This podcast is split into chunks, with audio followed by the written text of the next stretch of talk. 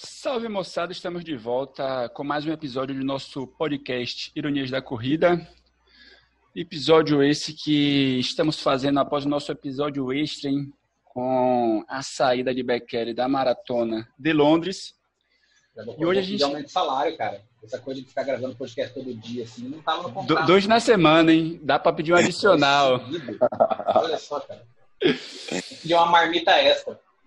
No mínimo isso, pô. Ou então ar-condicionado com o calor que tá fazendo no Sudeste Sul, hein, João? Tá, tá uma delícia, cara. Eu tô quase grudando no ventilador e ficando assim, girando junto com ele aqui, assim. Tá difícil. Tá difícil. Maravilha, então. Hoje a gente tá aqui nossa mesa redonda, eu, João Moraes e um outro xará dele. Nossa querida Verônica Hipólito, sempre com muitas responsabilidades, deve chegar no meio do caminho, no meio do rolê.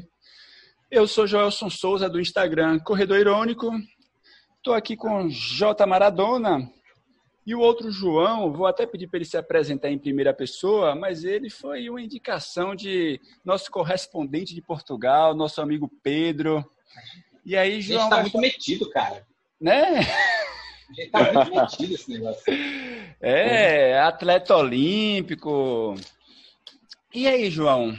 Agora, João Andrade, primeiro agradecer você ter aceitado o convite de bater um papo com a gente.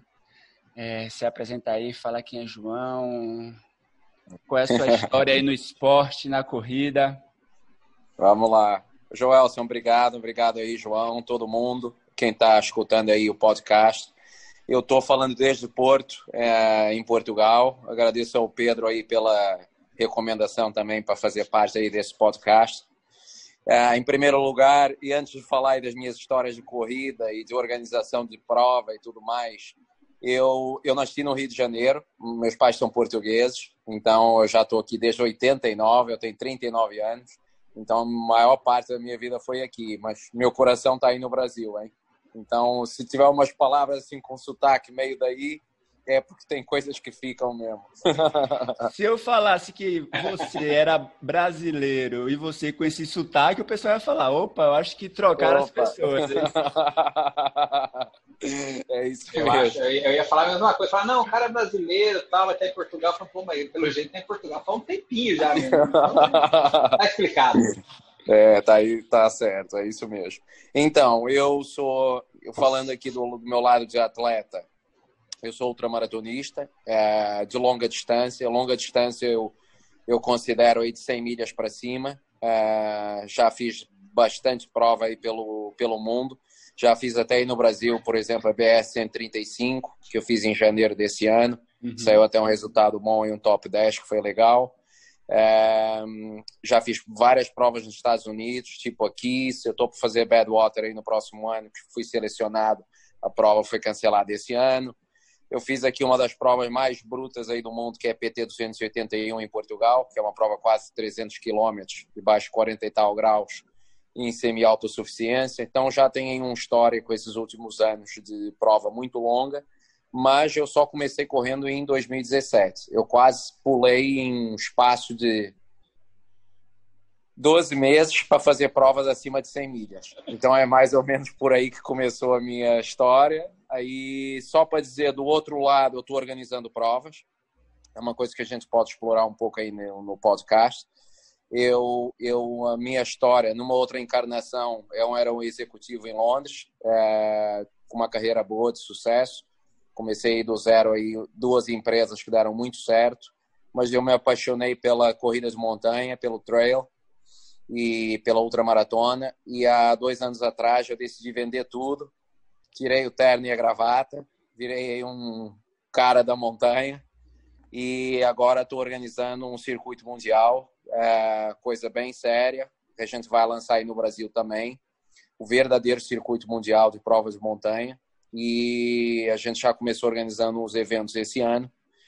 E que vai ter como grande objetivo ajudar a profissionalizar o esporte, antes de mais, e também a gente vai ter uma oferta de várias distâncias, de 10, 25, 50 e 100 milhas, e com provas no Brasil, Itália, é, nos Estados Unidos, no Colorado, na Itália vai ser nas Dolomitas, no Brasil pela região do Rio de Janeiro, aqui em Portugal e no País de Gales, no Reino Unido. São as cinco primeiras provas, a gente depois está planeando expandir para outros lugares.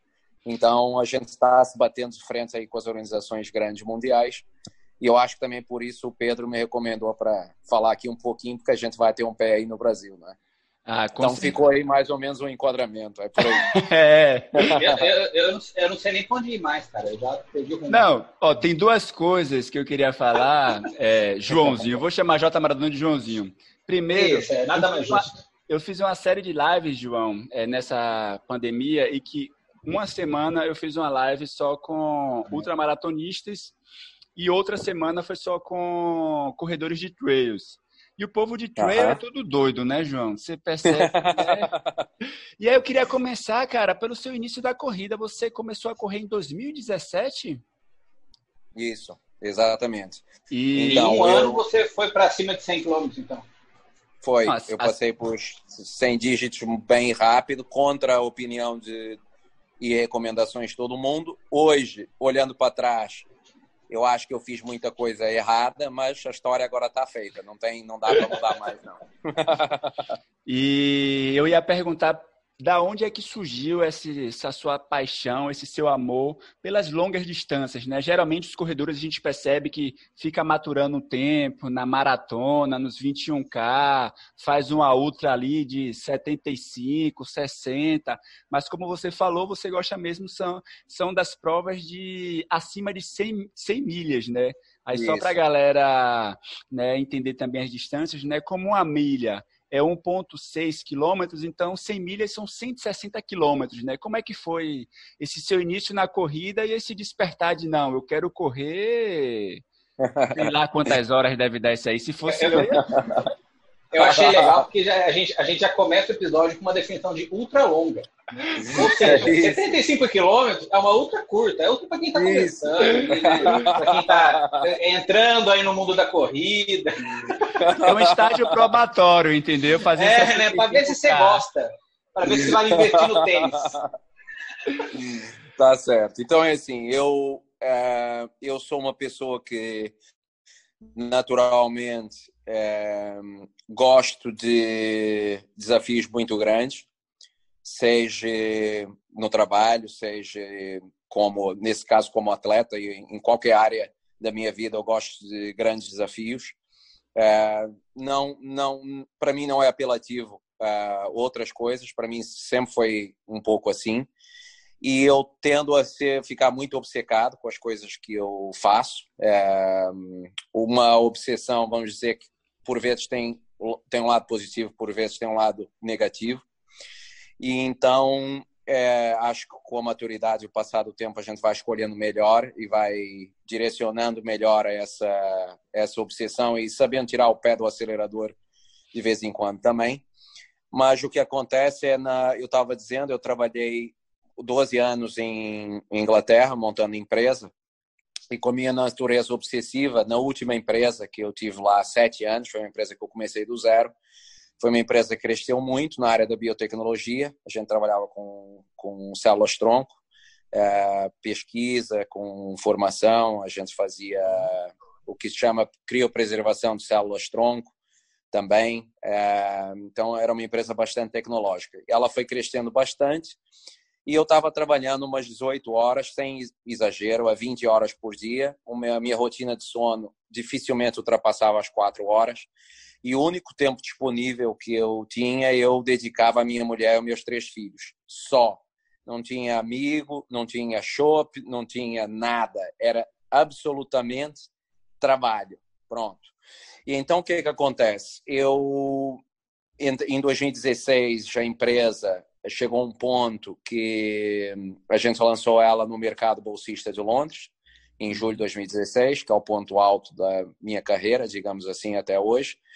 É, que no caso eu como português fui o primeiro a entrar com uma empresa na, na bolsa de Londres. A empresa foi lançada, a gente levantou muito capital e tal, e, e depois começaram as pressões externas de investidor e não sei o quê. Então, se eu já estava com uma pressão que eu colocava em mim próprio, depois tive uma pressão externa muito grande para a empresa crescer, e eu, ao longo de, 2000, do, de 2016, de julho até o final do ano, eu vi que eu estava fazendo algumas coisas erradas, claro, porque eu estava ignorando família, amigos, Sim. eu próprio, e, e mesmo a, o meu núcleo familiar de casa, a minha mulher e os meus filhos, era pouco tempo de qualidade que eu passava com eles, eu tentava fazer o melhor possível, mas eu estava sempre, sempre pensando no trabalho. Aí eu no final de 2016, pela altura do Natal, eu estava em casa. Não é uma história espetacular, o que eu vou dizer agora da minha entrada na corrida, mas às vezes as coisas são muito simples, como as coisas acontecem na vida. Eu estava sentado em casa, exatamente onde eu estou agora, sentado nesse momento no sofá, e eu estava é, no computador. Aí me despertou procurar alguma coisa para ver se eu encontrava algo grande que me ajudasse a começar mudando a minha vida. Eu não estava satisfeito com o rumo que a minha vida estava estava tomando. Quem olhasse de fora dizia: pô, esse cara é um cara de sucesso, é uma empresa crescendo, o cara trabalha em Londres, ele saiu daqui de Portugal, é, esse cara é um exemplo. Muita gente dizia isso, mas eu não me via assim. Eu via como a pessoa que não tem vida nenhuma. E então eu procurei qual é a prova de endurance mais difícil do mundo, em primeiro lugar. Aí saiu umas umas provas que chamavam ultramaratona. Eu não sabia o que, que era ultramaratona. Eu não fazia ideia. Aí eu entrei para ver o que, que era. É... Aí eu procurei as ultramaratonas mais difíceis do mundo.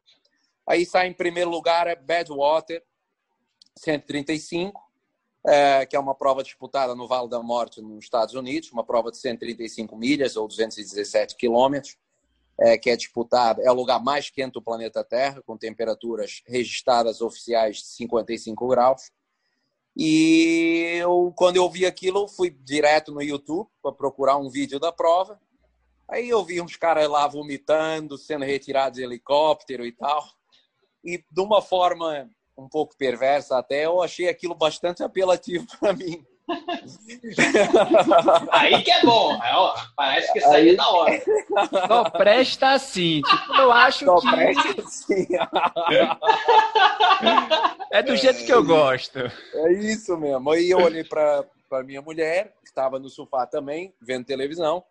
Aí eu falei para ela: olha, eu vou fazer, eu quero fazer essa prova daqui. Ela falou: você, você que prova? Você está falando o quê? Eu disse: olha aqui essa prova, 217 quilômetros aqui no Vale da Morte, o lugar mais quente do planeta Terra.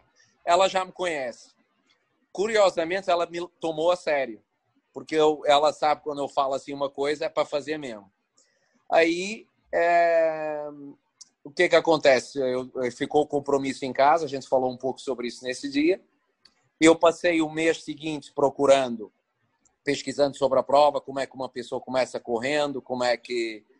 Aí, é, como tudo que eu faço na vida, eu fui tentar procurar o pessoal certo, tipo, quem é o cara que dá treino, esse tipo de treino aqui em Portugal?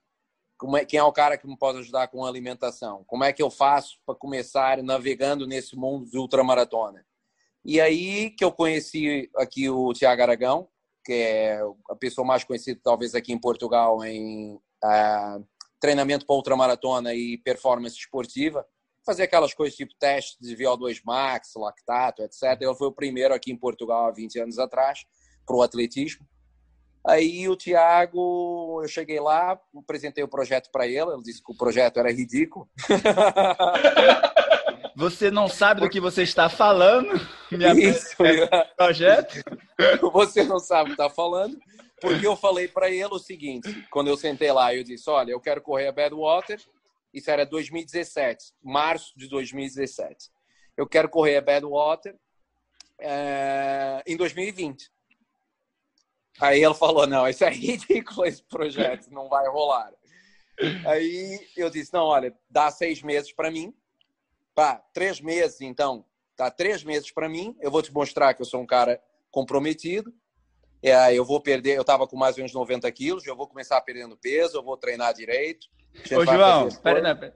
o Joãozinho, ele estava com 90 quilos, acima do peso dele. Falou, não, eu quero correr uma prova de 100 milhas aí em três anos. É. E, e, nunca corri. Isso. Não, mas o, o, o interessante da, do, da personalidade, né, da, do João em si, é que é o projeto. Né? Ele começou a correr como um projeto. Então, não, não, não é a gente que está correndo à toa, aleatoriamente, ah, e por acaso coloca um desafio desse na Não, eu vou correr a prova, esse é meu esquema, vai ser assim, assim assado, quem manja. É um, o, o criador de empresa ali agora criando um projeto de corrida. Então, é um pouco isso, sim, verdade. É uma boa, é uma boa forma de olhar para isso. Porque eu tracei um plano da, de, da Badwater, julho de 2020, para trás. Eu, eu peguei nisso, julho de 2020, como é que eu vou fazer, qual é a estratégia para conseguir entrar nessa prova, que é uma prova só para 100 atletas, é, escolhidos de todo mundo. Eles se autoproclamam como a prova mais difícil do mundo, com 6 mil caras tentando se inscrever. Como é que eu vou fazer para entrar nessa prova? Pronto. Aí é, eu comecei essa jornada, então, oficial em março de 2017. Eu já estava correndo aqueles três meses sem saber o que, que eu estava fazendo, só estava correndo, não é? Saía de casa, corria 20 quilômetros, 30, vinha morrendo, sem, sem fazer ideia nenhuma de nada. Eu só queria sofrer, mais nada. Aí é, o Tiago começou traçando o plano de treino. Eu furei o plano todo o primeiro ano inteiro que eu treinava três vezes mais que ele falava. Aquele furo bom, né? É um furo bom. ah, furo para levar o treinador à loucura, né? Ah, é, é. é um furo, um furo, irresponsável, entre aspas, mas. Isso. O treinador que lute. Pronto, aí é, eu comecei fazendo as trás ultras mais curtas, 60, 70, 80, que nem vocês estavam falando aí. É, ultra de amador, assim, de iniciante, né? pra ver Comecei se ele tava gostando da brincadeira. É, não. Pra ver se gato tênis, manja, ver se ele dá. Não. Aí, em 2018, eu fiz uma prova de 180 quilômetros com, com 8 mil metros de desnível aqui em Portugal, que é a Estrela Açor.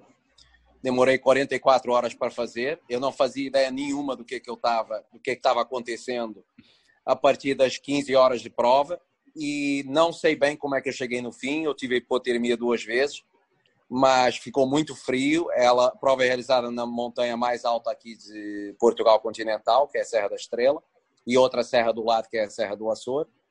Eu fiz aí essa prova e no final disse que eu nunca mais fazia aquilo na vida, como todo mundo aí quase que faz a prova pela primeira vez. Mas rapidinho aí no dia seguinte, eu já, depois do pessoal todo dar os parabéns e eu cair na realidade, eu vi que era isso que eu queria a partir daí. E então, a partir de, dessa prova, eu comecei fazendo as, as, coisas um pouco mais sério. Eu entendi que eu tinha que treinar de outra maneira, escutar mais o treinador.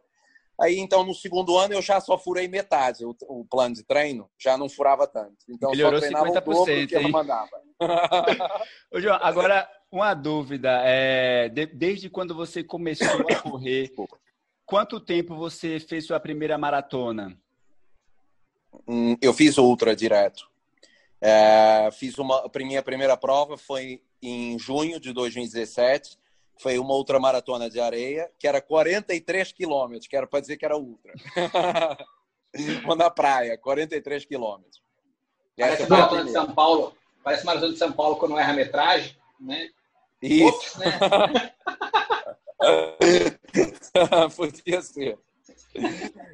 E só um parênteses, é, que você falou, João, que só fez ultra. É, no relatório do ano passado do Strava, né, nos dados aqui do Brasil, né, contabilizava que 55% né, da, dos ultramaratonistas né, no Strava não tinham subido treinos de maratona, né, ou seja, tipo, mais da metade né, dos ultramaratonistas realmente eram só outras mesmo, não é, tinham uhum. subido treino de, de maratona. E aproveitar para saudar aqui, né, o nosso convidado que chegou no meio do caminho. E aí, Pedro, como é que tá? Olá, Gelson, João, João, né, no caso. É. Olá, Pedro. Finalmente nos vemos, né, João? a gente só fala por, por Messenger, né, ao fim e ao cabo. Por... Isso. E pronto, finalmente vemos o João, vejo o João Andrade, pronto, pessoalmente, falo com ele pessoalmente. Pessoalmente quer dizer, pronto, via computador. Claro. Oi, Pedro. Já, já, João, uma curiosidade. Essa luta que você fez na areia foi de Melides? Foi, Melides Troia. É essa mesmo. Agora, ah. foi uma outra, era só areia ou o terreno variava? Tinha asfalto? Não, só, só areia, ela é na praia mesmo. E que areia que é essa, João? A maré fofa, maré dura, dunas, é, que teve que enfrentar? Mais dura que o pessoal diz. não era assim tão fofa, não. ah, ainda bem, né? Menos mal. Ô, João, e você você hoje é naturalizado, né? Você compete internacionalmente? Como é que é? Se representa Portugal, Brasil? Como é que é essa questão? É, no início dava meio enrolado. E aí eu estava com dois perfis em todo lugar. Um era Brasil o outro era Portugal. Mas quando eu comecei fazendo o currículo Badwater, depois dessa primeira prova Estrela Açor, só, só tinha um jeito, porque eu não podia mandar dois perfis para lá. Então eu comecei indo como, como português. Na verdade, eu estou aqui em Portugal e, claro, faria todo o sentido. Eu tenho dupla nacionalidade, representar Portugal a partir daí. Então eu tomei essa decisão. Andei sempre assim, meio no limbo, mas. Em depois crise, né? Agora é. é. tá certo. Inclusive... Então estou como português, sim. É, e, e, isso é muito interessante, nem em especial os brasileiros que têm essa relação com Portugal, que na live que eu fiz com o Paulo Paula, tinha até conversado com o Pedro, né? Paulo Paula, que mora também aí em Portugal. Acho que ele até voltou recentemente, quando a gente fez a live. Ele ia voltar na semana seguinte, mas tinha falecido alguém da, fa da família da esposa dele. Ele deu uma segurada. E ele tinha falado também dessa relação com Portugal. E aí ele falava né, que se conseguisse realmente correr a maratona olímpica em Tóquio, que ele queria concluir a prova com a bandeira do Brasil, né, porque ele é brasileiro, mas também com a bandeira de Portugal, por ter sido o país que abraçou Isso. ele e tal. Tá certo, é. Agora, você teve é, quadros de lesões nesse processo seu de fazer três. Primeiro, nesse processo seu de querer em três anos correr já ultras longas. E depois certo. furar o treino do, do, seu treinador, teve, teve que lidar também com essa questão de lesões. Como é que foi? É, as, as, lesões apareceram no primeiro ano e meio, é, exatamente por causa de. Não é bem, não vamos chamar overtraining, vai. Se fosse treinar umas quatro vezes mais, sim, mas umas três vezes não é bem overtraining, não. Que o meu treinador não, não te escute, viu? Ele vai escutar de certeza e vai ir.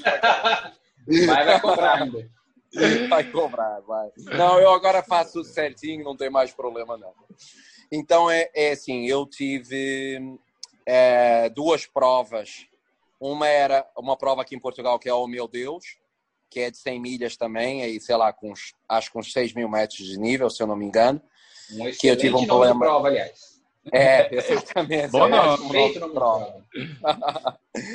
e aí eu me lesionei essa prova no adutor aos 105 quilômetros, salvo erro, no, no adutor longo. Eu arrancou o, o, o ligamento do adutor, do osso. Caramba. E um, um, ligeiro arrancamento. Pronto, ficou meio pendurado. e o outro, a outra lesão que eu tive foi numa prova nos Estados Unidos que já fazia parte das provas que qualificam para a Badwater, que é muito difícil. Porque a Badwater é difícil de entrar e, e, especialmente difícil porque você tem que fazer as provas que dão acesso à Badwater. Então ainda fica mais. Não adianta fazer uma prova qualquer e ter um bom resultado. Tem que ser o tipo de provas que eles olham quase como qualificativas, não é? E essa prova aqui, ela é na Flórida, ali num conjunto de ilhas que são as Ilhas Keys que aquilo é uma, uma estrada que atravessa todos aqueles pequenos arquipélagos. É num dia muito, de muito calor, sempre acima de 40 graus, não tem sombra, sempre asfalto e completamente flat, sem desnível nenhum, com carro de apoio. Mas eu não tinha carro de apoio, então eu perguntei para eles se eu podia participar é, sozinho, não é? Em, em modo solo, porque eles tinham é, acho que quatro abastecimentos no caminho, então pensava eu levar a minha mochila e tentava fazer a prova é, com mochila e depois parava nos abastecimentos. E eles disseram que não recomendavam, mas que era possível. Então eu fui com a minha esposa para lá todo mundo tinha um ou dois carros de apoio, é muito ao estilo da prova Badwater. E eu saí muito rápido. Eu saí até os 60 quilômetros, eu estava em segundo lugar. O cara da frente bateu o recorde da prova. A prova estava me saindo bem. Mas eu já fui para lá com uma lesão no, no pé esquerdo, é, derivado a fazer muito volume de, de treino sem ainda uma base construída como, como corredor. E desisti da prova aos 60, 60 e poucos quilômetros com o pé completamente inchado. A partir daí, eu comecei ouvindo o meu treinador, porque essas provas são caras, a gente viaja, leva a família atrás e não sei o quê, e acaba vindo embora com uma mão na frente e outra atrás. Então, eu disse, se eu quero entrar na Badwater em 2020 e seguir o plano agora de provas qualificativas, eu não posso ter mais nenhuma lesão, senão eu não vou entrar. Então eu comecei seguindo tudo direitinho. Aí o treinador falou: Aham, agora. o cara já tava no aeroporto, né? Só batendo palminha. Vai, ó, escuta. João, também eu acho que era importante você falar agora que você está numa nova fase em termos de nutrição, né? Tá, tá do lado do vegetarismo. Do Como é que você poderia, que você poderia falar sobre isso? Tá, já está sentindo alguma mudança assim, Sim. na sua corrida? Eu, eu, é, é, eu comecei fazendo, eu é, fiz a transição para uma dieta vegetariana agora no início de, de setembro. Eu, esses últimos 18 meses, eu tenho vindo a pensar fazer essa, essa mudança. Eu decidi em 2019, no final do ano, é, começar uma dieta vegetariana, mas por recomendação do meu nutricionista e do meu treinador, a ideia era deixar passar a Badwater primeiro, porque é uma prova extremamente exigente, que eu fiz um treino específico muito grande, e depois da Badwater fazer a transição então para a dieta vegetariana. Como infelizmente a Badwater foi cancelada quase duas semanas antes dela ser se realizar em julho desse ano, porque esse é o lado da história aí o pessoal que está ouvindo é que eu acabei sendo selecionado mesmo para a prova em 2020. Então eu estava contando esse caminho todo, eu acabei ah, sendo selecionado. Projeto, mais um projeto bem sucedido. Isso, é. Médico, rapaz. E aí a prova foi cancelada e eu decidi colocar um outro, uma outra prova em cima, já para promover a minha empresa nova, que é a 100. 100 querendo dizer 100 milhas, não é? E a gente lançou aqui um desafio em Portugal, aqui na zona do Rio Douro, que eu fui o primeiro atleta a fazer, de, que foram 100 milhas, aqui mais ou menos com 4.500 metros de nível. Felizmente atraiu muito bom corredor aqui em Portugal, pessoal de elite e tal, para ir lá tentar bater o tempo. Uh, e um, o que aconteceu foi, eu disse, agora vou fazer esse desafio e depois vou passar agosto, aquele mês mais ali de férias e tal, e em setembro vou começar então a dieta vegetariana, que foi o que eu fiz.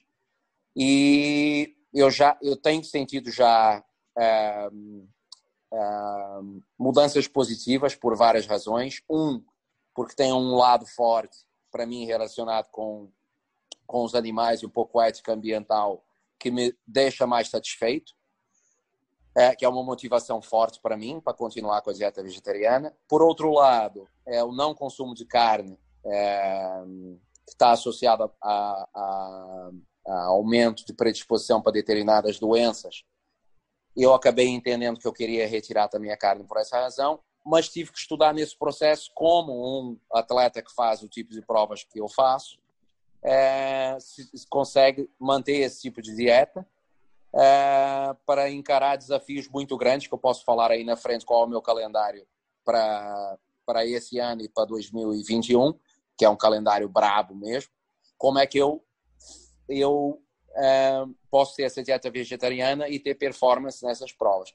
A verdade é que eu falei com muitos ultramaratonistas, é, caras internacionais, dos caras aí dos, dos melhores do mundo, que, que são vegetarianos ou vegans, e acabei tendo feedback muito bom. Meu nutricionista traçou aqui um plano, a gente fez alguma cruzamento de informação ainda é muito cedo para falar que só faz três semanas, mas eu estou sentindo diferenças muito grandes e sensações negativas que eu tinha antes eu não estou tendo agora. Se está relacionado com a dieta ou não, não consigo dizer. mas a verdade é que as sensações têm sido melhores. Mas ainda não pus em prática em prova. Então, isso é só nessa fase de, de treino que eu estou agora. Então, ainda tem muito caminho aí para rolar para dar uma, uma opinião mais fundamentada. Mas nesse momento, as sensações são espetaculares, do melhor que eu já me senti na vida.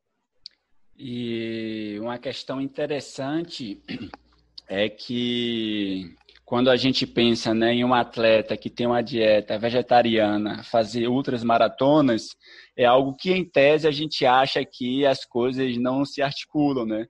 E tem uma série de amigos que são ultras e que são veganos, né? Tem o Franz, é.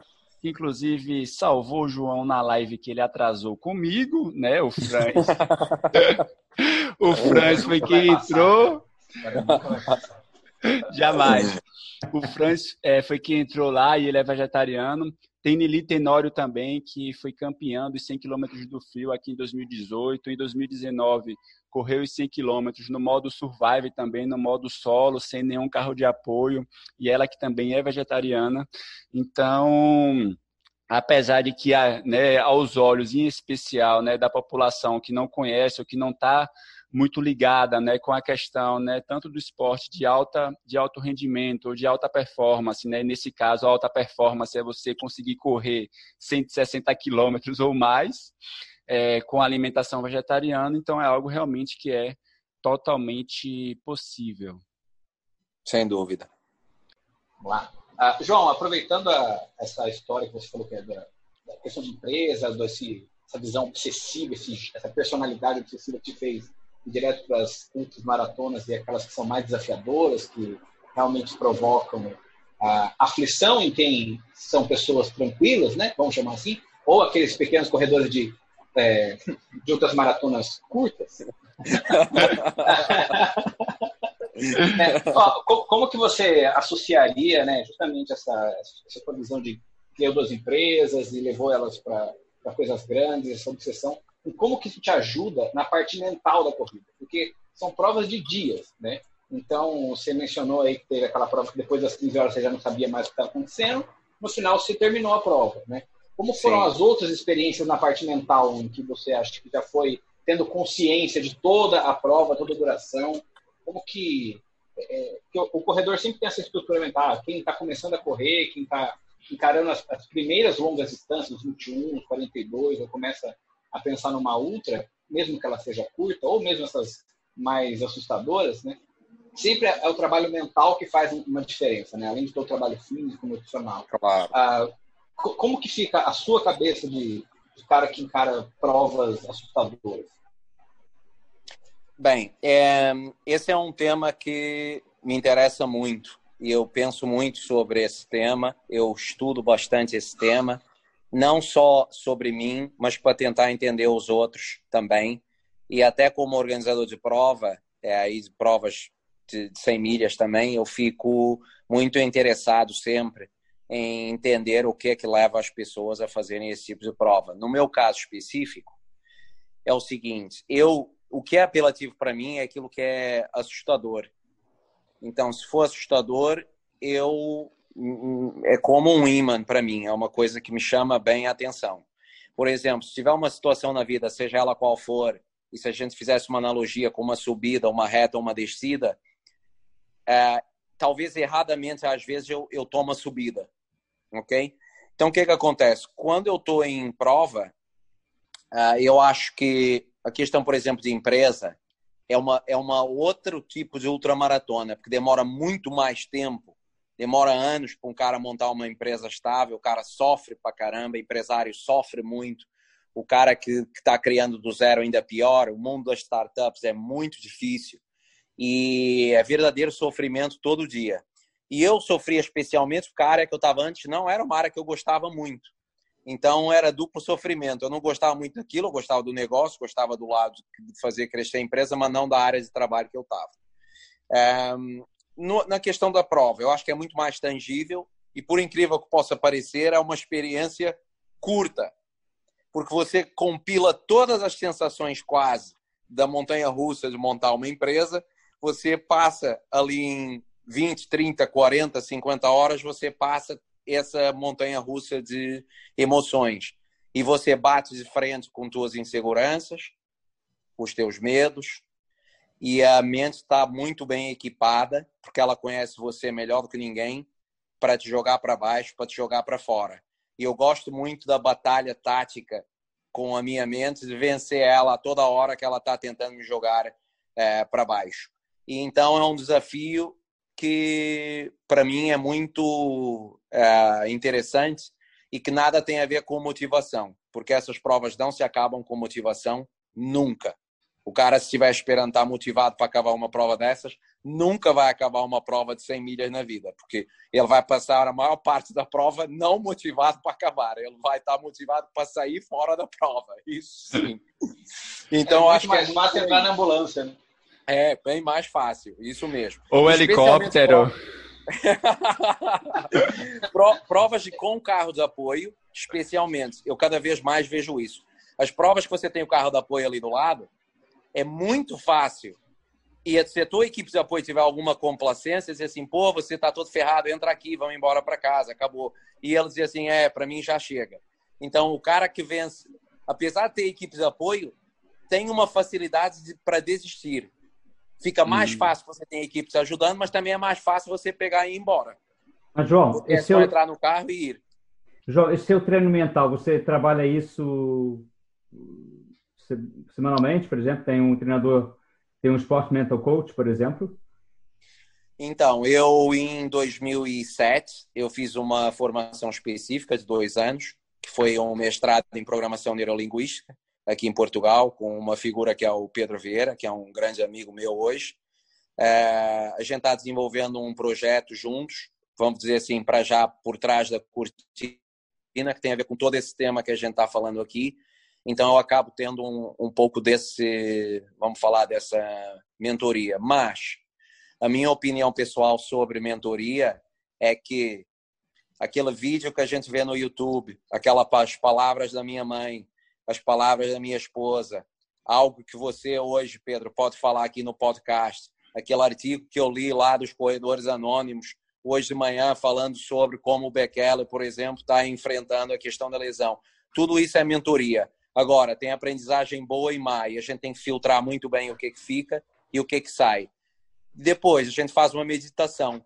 Como eu tenho treinos longos diários, eu tenho muito tempo para passar comigo próprio pensando sobre esses é, temas. E, e o treino é, diário é o que realmente prepara para essas provas longas, porque quando a gente está em semanas de 180, 190, 200 quilômetros de treino estruturado, não é só sair para correr é treino com fartlek, com tempo e etc.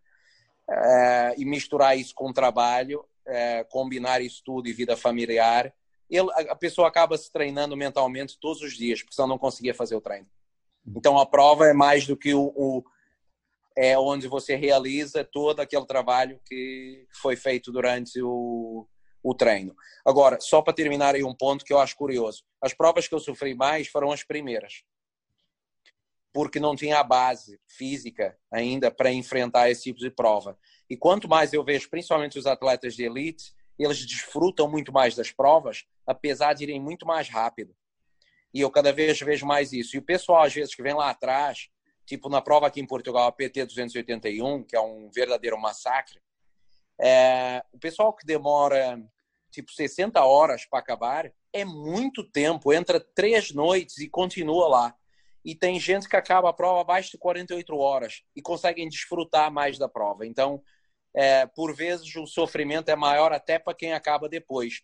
Mais um dia inteiro de calor, de sofrimento, de não ver a meta. Então, tem aqui os dois lados. Às vezes, em ultramaratona muito longa, tipo isso, 250, 300 quilômetros, às vezes quem chega mais lá atrás sofre mais para conseguir para conseguir chegar. E o atleta que tem uma boa base física, de nutrição, conhecimento, uma boa equipe, às vezes consegue desfrutar mais da prova. Eu vejo que eu desfruto mais do treino hoje, desfruto mais das provas do que bem lá no, no início. Eu ainda estou no meio dessa jornada. A minha progressão ainda, nos próximos dois, três anos, pode ser muito grande se eu continuar com o trabalho que tenho feito até agora. Uhum.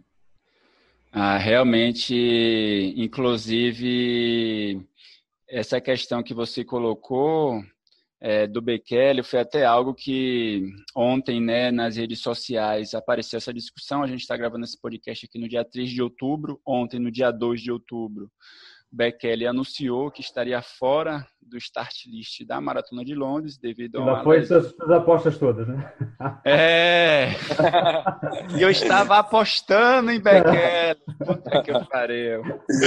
Ele estava fora devido a uma lesão na sua panturrilha esquerda, né? Na verdade, uma lesão que já vinha de pelo menos duas semanas, só que como ele estava bem treinado fisicamente, né, junto com a equipe, tentou a todo custo, né, ver se dava conta.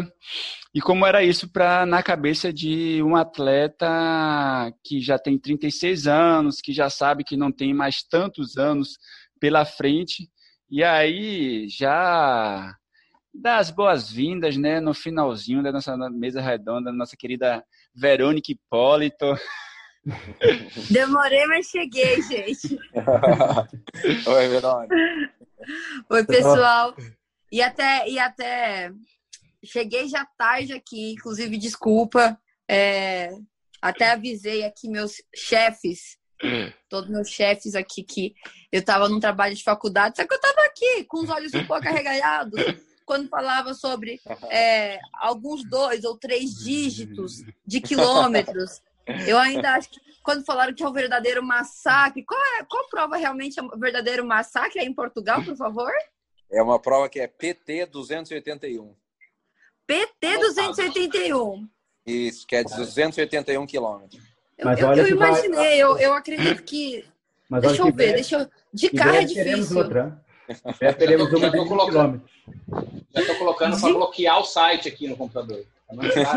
nem, nem, nem dá chance. Nem, nem tem ideia. É, Agora, o Pedro, é, em relação ao seu calendário, você falou que está né, Eu tem... não, João.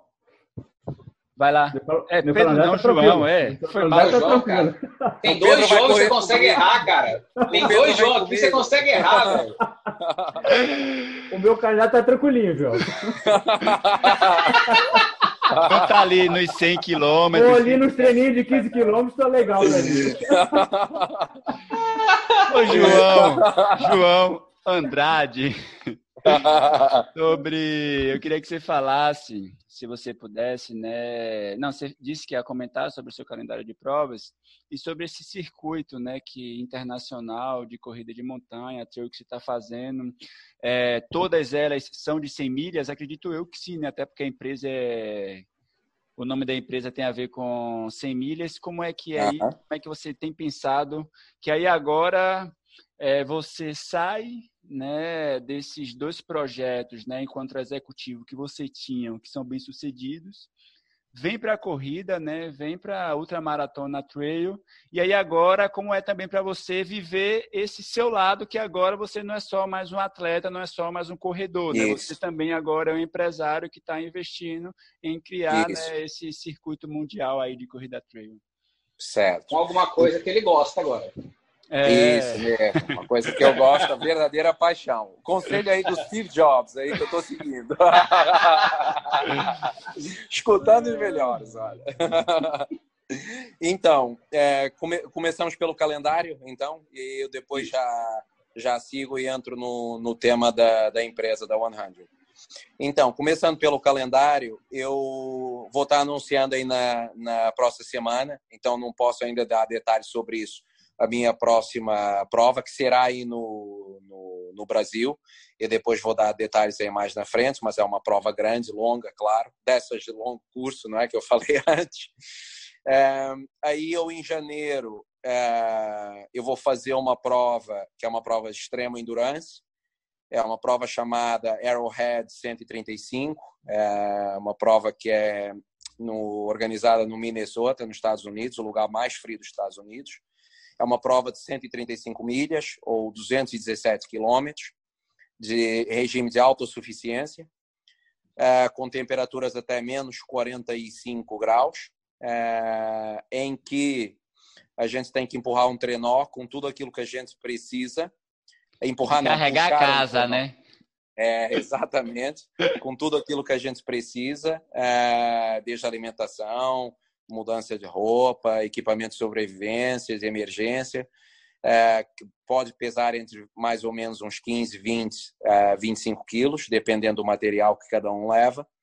E, e então essa prova participam 50 atletas na modalidade corrida, tem também bicicleta e esqui. A de corrida, é claro, mais, uh, mais difícil, não é? Porque correr esse, esses 217 quilômetros na neve nessas condições é muito difícil, é perigoso e tem que ter uma preparação física, mas técnica muito grande também, porque é uma prova extremamente técnica. Não se vende só, não se vence essa prova, vencer essa prova e chegar no fim, sem só com um bom nível atlético é, e bom nível mental. Essa prova se, se vence no plano técnico, um bom planeamento de equipamentos, aprender a usar o equipamento, a comida congela, tem que ter tudo muito bem planejado para poder atravessar esses 217 é, quilômetros, sabendo que a maior parte dos atletas tem uma taxa de existência por vezes superior a 70%. Então é uma prova bem, bem extrema, difícil de, de terminar. Essa será a próxima para janeiro, se a prova não for cancelada. Ok? Pronto, depois, em seguida, é, eu irei fazer é, a Badwater 135, é, que é considerada a prova mais difícil de ultramaratona no mundo, é, que eu fui selecionado para correr esse ano, a prova foi cancelada, eu irei correr então em julho de 2021, que é também 217 quilômetros, 135 milhas, tem um desnível positivo acumulado de 4.400 metros, desculpa, 4.600 metros, e é, é, no lugar mais quente do planeta Terra, no dia mais quente, que eles já escolhem de propósito, que é depois da lua cheia, no mês de julho. Então, temperaturas de 53, 54 graus reais é, não são é, incomuns, e depois o ambiente é muito característico, tem muito vento, mas quente, porque o Vale da Morte tem uma estrutura convexa e aquilo circula o ar muito quente. Então você está correndo contra um vento que nem fosse um secador de cabelo na tua cara. Está correndo ano... no air fryer, manja? É. o, o João, não sei se você viu ou viu ou leu. Este ano o Vale da Morte teve a temperatura mais alta de sempre no registrada oficialmente. Exatamente. Foi, foi agora em agosto, eu acho foi em agosto, foi a temperatura mais alta, tem sido todos os anos, uhum. e é esperado novamente no próximo ano a temperatura subir mais um pouquinho, dizem eles, por causa do aquecimento global. Uhum. Então, pode acontecer no próximo ano, está ainda um pouquinho mais quente. Quando as pessoas ouvem isso, podem pensar, e aí no Brasil, ah, mas eu já vi isso no meu carro. Mas lá no carro pode dar 66, 67, 68 graus, ok? Porque é ridículo o calor, é incomparável. Eu já tive aí no Brasil, em todo lugar, em Teresina, etc., correndo, e lugares quentes pra caramba. Nada se compara, e já tive no deserto, Médio Oriente e tudo, nada se compara com o Vale da Morte, que eu tive lá em 2019, dando apoio para uma atleta uruguaia, que, que eu era chefe da equipe dela, e que ela bateu o recorde sul-americano feminino uh, nesse ano, com tempo de 37 horas, aos 57 anos de idade. A grande Silvia Amódio, que foi uma experiência para mim extraordinária ver isso acontecer. Então essa é outra prova que eu vou fazer. Terminando essas, completando essas três provas, eu serei o primeiro português a completar o que se chama o BAD 135 World Cup, que é o campeonato do mundo de ultramaratonas extremas, na qual está incluída a prova BR 135 aí no Brasil, que eu já fiz em janeiro desse ano, de, de 2020. Então esse é o objetivo, é completar esse esse circuito. Depois eu vou correr ah, uma prova que é Badwater Artsaka, que é o lançamento da Badwater na Europa, que é na República da, de Artsaka, que é na Armênia, uma prova de 256 quilômetros, em setembro. E no início de 2022, eu estou preparando o maior desafio uh, que eu irei percorrer, juntamente com é, com meu amigo Mauro Prosperi, que é uma figura muito conhecida da ultramaratonas a nível internacional.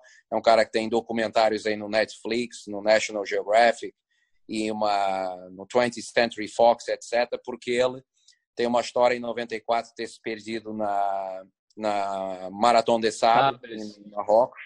Isso, que se perdeu 10 dias. Sim, conheço Pronto. a história, já assisti os a documentários. História, então, ele é, é, a gente é muito amigo, os dois. Ele, ele pronto, ele é uma pessoa muito conhecida em tudo o que tem a ver com, com ultramaratona de deserto, porque ele, depois dessa história, se especializou em dar treino de sobrevivência. Ele é preparador olímpico de atletismo. É italiano, né? Moderno, italiano. E ele tem uma medalha de ouro olímpica também. Então, ela é Justo. preparador olímpico, é um cara medalhista do ouro olímpico, era um cara que correu ultramaratona e possivelmente o melhor no mundo em preparação de sobrevivência para a prova no deserto. E a gente está preparando os dois, fazendo um desafio começando em janeiro. Então, começando em janeiro, non-stop, que a se realizar será o maior desafio de endurance alguma vez feito no mundo. Do, os dois juntos. Ou seja, a brincadeira vocês só gostam assim, né? De. Vamos lá. Ser para. É, tipo acabar com a pessoa. Só, só pegando essa questão que o João Andrade falou, quem quiser ver esse documentário na Netflix, é um documentário super interessante. Eu até encaminhei para um amigo nosso que pensa também em fazer a Maratona de Sabre, né? Que é, é a outra lá no deserto. É, que, e, e, na verdade, esse episódio é um episódio dentro da série Losers, né? Então, quem tem Netflix, né, foi onde eu assisti, se colocar lá Losers, né, que seria de perdedor, né, Uhum. vai lá buscar que tem um episódio que é Perdido, acho que é Perdido no Deserto o nome do... Existe no deserto, é isso É mesmo. isso, né? Então, exatamente. E tem outros episódios também muito bacanas que falam um pouco sobre isso, né? Sobre pessoas que né, tiveram que superar, passar por diversas situações, né? E a história do Mauro é realmente uma história sensacional. João, que honra, hein? Estamos aqui entrevistando um cara que vai fazer o rolê. Uma Obrigado. figuraça. Isso. Queridos. Agora só falta fazer. É, Não é? só falta agora fazer, né? Vamos é caminhando um aqui. detalhe técnico. Básico. É um Simples, vai ser supimpa. Caminhando aqui para as nossas considerações finais. E aí, João Moraes, J. Maradona. Comece por você aí, que você. Sim, eu, eu- eu nem falei isso, João Andrade, mas Joãozinho aqui, João, uma ele é o nosso, ele é o nosso ultramaratonista, entendeu? Do rolê Aham. do nosso podcast, né? Ele é o único que já correu uma outra maratona. Fala lá, João. Ah, não, mas é, calma. Vamos vamos por partes. porque Essa é outra maratona, é que a outra maratona curta, para quem está começando. Você tá ali na, na- na tentativa, né?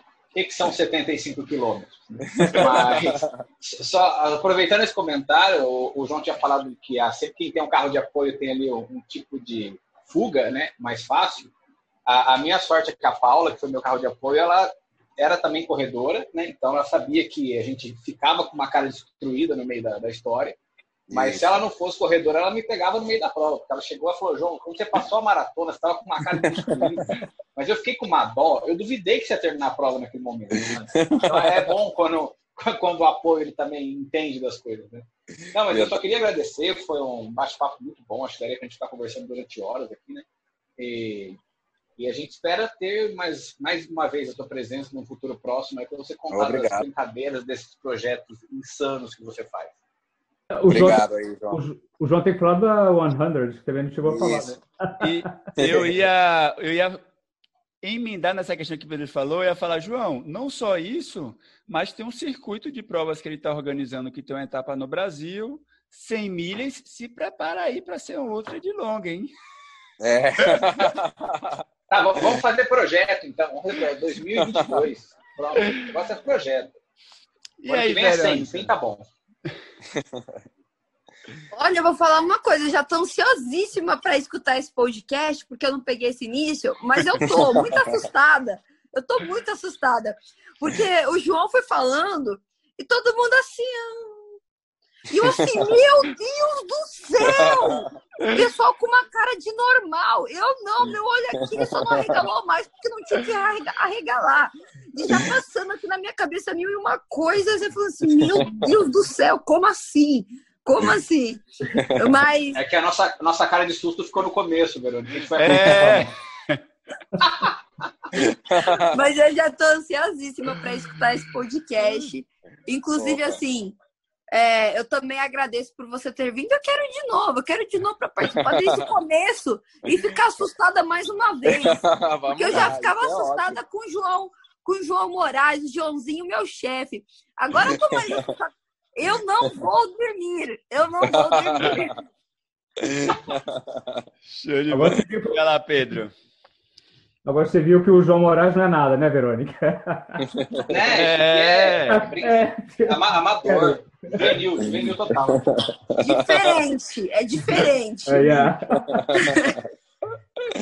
Não, eu, eu, pronto, eu acho que é importante ver esse assim, intercâmbio entre esse projeto que o João está fazendo com o Brasil, entre Brasil, Portugal e a Itália também, né, João? Acho que também está ligado, vai ser esses três países bases da 100, não é? É, eu, eu ia falar assim bem, bem de uma forma sumária é, sobre o, o a 100 que a gente está montando o circuito mundial e só explicando um pouco a base do que está por trás disso.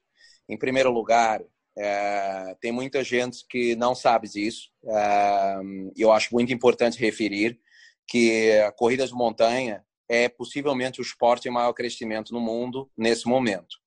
E isso é derivado de duas coisas. Uma, o corredor de estrada está passando muito para a montanha e tem muita gente entrando na corrida que está passando direto para a corrida de montanha.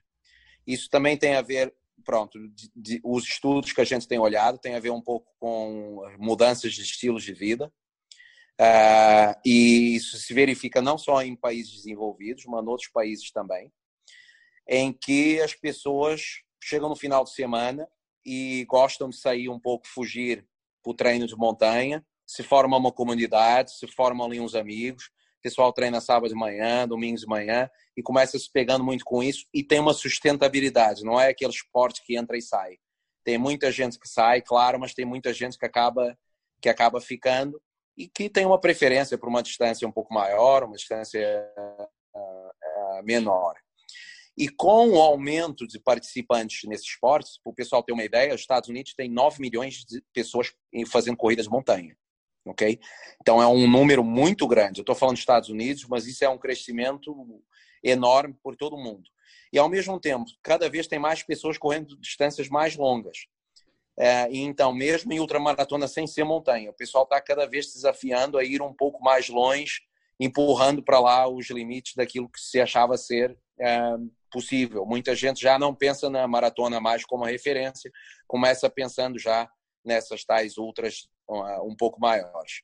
Então, o que, que acontece? A gente viu que a verdade, é a minha opinião pessoal, e foi daí que veio a base da empresa, é que se a gente pensar mesmo de verdade um circuito mundial com várias distâncias de corrida de montanha, eu diria que ele não existe. A gente tem o Ultra Trail World Tour, que começou com a UTMB, mas eles têm algo um pouco disfarçado pela, pela International Trail Running Association, a ITRA, que está diretamente ligada à UTMB, quer, quer eles digam que sim ou não, eu não tenho papas da língua, eu digo exatamente conforme é. Eles estão diretamente ligados e eles acabam certificando provas em todo o mundo, naquilo que eles chamam de trail, mas a definição de trail running pode incluir você certificar uma prova numa extensão de 200 quilômetros de areia na praia. Ora, correr numa trilha de montanha não tem nada a ver com correr 100 quilômetros no Ártico ou 200 quilômetros numa areia da praia no Brasil. Então, eu acho que a ITRA acabou se desvirtuando e deu um tiro no pé, porque começou certificando tudo para ganhar dinheiro. Então, o que, que eu acho? A gente depois vê o Spartan Trail, que começou entrando esse ano. Mas o Spartan, como é que entrou? O Spartan entrou para eles, infelizmente, na hora errada, porque eles entraram semanas antes do Covid aparecer e fizeram um investimento muito grande. Tiveram 400 eh, colaboradores da empresa em layoff e a, capacidade financeira deles ficou atribulada. E queiramos ou não, Spartan é corrida de obstáculos, não é corrida de montanha. E eles compraram provas, mas não montaram um circuito tem provas aleatórias, mas não há nenhuma razão pela qual alguém faria um circuito mundial para ir competir numa, numa final. E depois a gente tem os Golden Trail Series, etc., que são provas, ou as, as provas de corrida de montanha, que são provas curtas, não são provas de ultra trail. É então, Portugal, né? Isso, Agora, exatamente. Uhum. Isso mesmo. Então, o que, que acontece? Acaba havendo uma falha, uma falha, um espaço disponível para ser ocupado por alguém que ainda ninguém pegou até agora. Então, eu criei o 100 exatamente para poder criar o que a gente chama World Series, que são não só a distância de 100 milhas. A gente fala de. É, são quatro provas. O campeonato é composto por. É um campeonato mundial de provas de 10 milhas, ou seja, 16 quilômetros, 25 milhas, ou 40 quilômetros, 50 milhas, ou 80 quilômetros, e 100 milhas, que são os 160 quilômetros. Por que, que a gente chama a empresa do 100? Porque é aquela aspiração de um dia fazer a prova rainha, que são as, as 100 milhas. Mas não necessariamente o atleta prefere fazer uma prova de 100 milhas. Tal como o atleta de estrada pode preferir a maratona, ou a meia maratona, ou os 10 mil metros, ou os mil metros. Depende, existem várias modalidades e a gente criou um circuito que dá para todos os atletas. Mas a ideia é criar uma plataforma que dê para o atleta se profissionalizar. Porque, assim, para vocês terem uma ideia, o mercado de venda de tênis de trail mundial vale 7 bilhões de dólares. Tem um peso grande, a gente, né? A gente não está falando uma brincadeira. Aí o que é que essas marcas falam? Que eu estou falando com elas. Elas chegam para o atleta e assim, o atleta de ponta, toma aqui uns tênis, meu filho, e bate nas costas dele. E o cara fica satisfeito. Porra, ganhei um hum. tênis. Aí ele vai e posta no Instagram. 100 ou 200 pessoas compram o tênis e tem uma marca faturando anualmente centenas de milhões, as Salomons, as Ocas, etc., com base nisso. Então, eu tenho conversado muito sobre esse ponto, tenho alertado os atletas que não sabem o poder que eles têm de girar produto. Porque os atletas não estão se vendo como um produto, a maioria. Alguns internacionais, sim, mas outros a nível nacional em vários países, não. O que, que eu estou dizendo com isso? Tem uma máquina muito grande por trás, mas na realidade, no terreno, a gente vê muita prova pequena dispersa. Não tem um campeonato mundial. Uhum. E a gente quer ajudar a profissionalizar o esporte, que é um esporte recreativo ou amador, criar essa plataforma para poder haver equipes que angariam patrocinadores e colocam os atletas para percorrer o circuito e fazer provas qualificativas aí no Brasil, no Colorado, nos Estados Unidos, em Cape Town, na África do Sul, no País de Gales, no Reino Unido, para ir disputar a final do Campeonato do Mundo nas Dolomitas, em Itália, que é exatamente as provas que a gente está lançando no próximo ano. Pegar atletas de ponta, mas também dar acesso àquilo que a gente chama promoção, que é todos os outros atletas que querem participar nas nossas provas e estar tá ali lado a lado com a elite mundial, correndo com eles e poder ajudar a, a levantar esse esporte para chegar a outros níveis. Tem um lado econômico do que eu estou falando, tem um lado competição. Eu não vou dizer é o trail, é só o pessoal que vai para a montanha para passar um bom momento e com a comunidade e tal. Tem muita gente que quer ganhar, tem muita gente que está aí para competir no trail. A gente quer dar a plataforma para isso, colocar prêmio para quem ganha, prêmio bom, e promover que haja mais gente podendo ser profissional, como nos outros esportes, viver mais para isso bater recordes e empurrar os limites do que é possível lá para bem longe. Esse é o, o lema da empresa. Ah, show de bola. A gente encerrando aqui, João, mais uma vez, cara, agradecer de você estar disponibilizando esse tempo de bater esse papo com a gente, de trazer essas Obrigado, informações, eu. né, tanto do ponto de vista, né, dessa iniciativa aí que a gente aqui com certeza já estamos ansiosos, né, para saber qual prova, como é que vai ser isso aqui no Brasil, é, além de sem sombra de dúvidas, né, da sua história que é incrível. Agradecer a Obrigado. Pedro também que fez essa ponte aí, indicou, passou para a gente o contato. É Obrigado aí, aí Pedro. é isso aí, galera. Vamos ficando por aqui. Valeu, é nóis. Valeu. Obrigado.